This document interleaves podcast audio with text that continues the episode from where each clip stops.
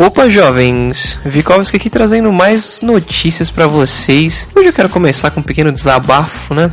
Faz tempo que eu não, eu não venho aqui nesse, nesse meio de comunicação para falar com vocês. Vocês devem ter sentido minha falta. Alguns sim, alguns não.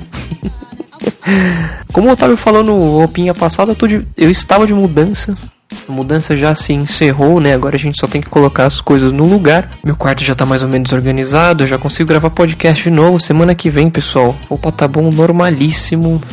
Volta com tudo, com toda a força de sempre. Então, aguardem. E bora para notícia.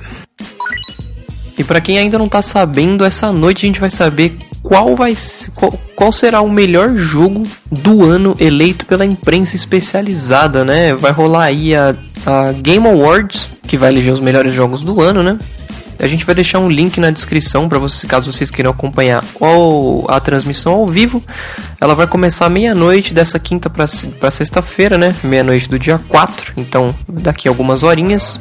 Só para lembrar aí vocês, é são várias, são várias categorias, mas só para só lembrar, o que tá, os jogos que estão concorrendo ao jogo do ano são Bloodborne, Fallout 4, Metal Gear Solid 5 The Phantom Pain, Super Mario Maker The Witcher 3 Wild Hunt. A minha aposta vai para Metal Gear Solid 5. Fallout 4 não diria tanto, apesar de ser um bom jogo, mas ele deixou um pouco a desejar, infelizmente. Bloodborne é um jogo excelente.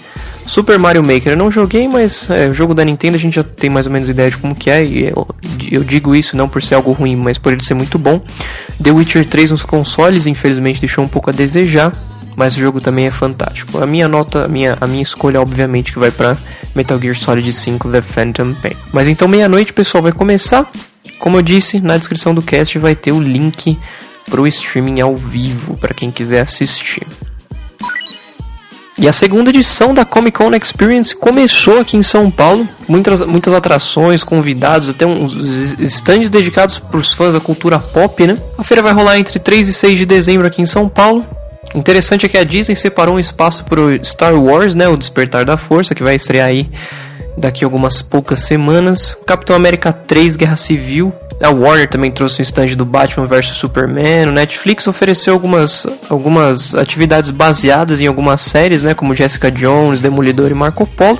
Interessante que entre os convidados está o, o, o quadrinista Frank Miller, né, responsável aí pelo Batman, Cavaleiro das Trevas, Sin City, 300 de Esparta, enfim. O vocalista do My Chemical Romance também vai estar tá lá, não sei aí se vocês lembram dessa banda ainda, não sei nem o que, que virou essa banda, se ainda existe, se não existe mais. Sei que o tal do Gerard Way vai estar tá lá, para quem curte, já sabem onde encontrá-lo. Bem interessante, pessoal. A gente queria poder ir, mas infelizmente não teve como esse ano, assim como não teve como ano passado. Mas ano que vem provavelmente a gente vai estar tá lá e vai fazer uma cobertura bem legal do evento. Mas vou deixar mais, deixar mais informações aqui no, na descrição do cast, caso alguém queira ir. Vai deixar lá um link de onde você pode comprar ingressos e tudo mais, horário de abertura, enfim.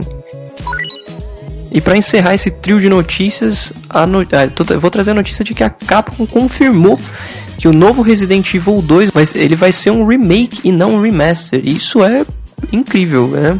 A gente aí numa época em que todos os jogos estão sendo trazidos como remaster, o que não é algo ruim, né? Porque para quem não jogou nas gerações passadas acaba sendo uma, uma coisa boa, mas um remake é sempre melhor, né? Eles aproveitam aí de tecnologias mais atuais mas muito mais recentes para trazer um jogo clássico à vida de novo, né? Então ele acaba não dá nem para considerar um jogo clássico mais, ele acaba sendo um novo jogo, porque é um jogo antigo completamente redesenhado, mas com a mesma história excelente. Apesar de eu não ter zerado nenhum Resident Evil na vida, eu reconheço que são jogos, é né, uma franquia fantástica. Eu só não entendo a dificuldade que as pessoas têm com entender remaster e remake.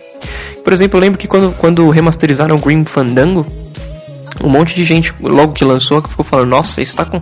Ué, não fizeram, não fizeram um remaster desse jogo, eles só pegaram um jogo antigo e colocaram. É... Fizeram um upscale na imagem para ele ficar em 1080p. Mas porra, um remaster é isso, gente. Você tá remasterizando, você não tá refazendo o negócio. A galera não entende. O nome do Resident Evil 2 era Resident Evil 2 Remake, desse que vai lançar. E a galera, ué, mas será que vai ser um remaster ou um remake?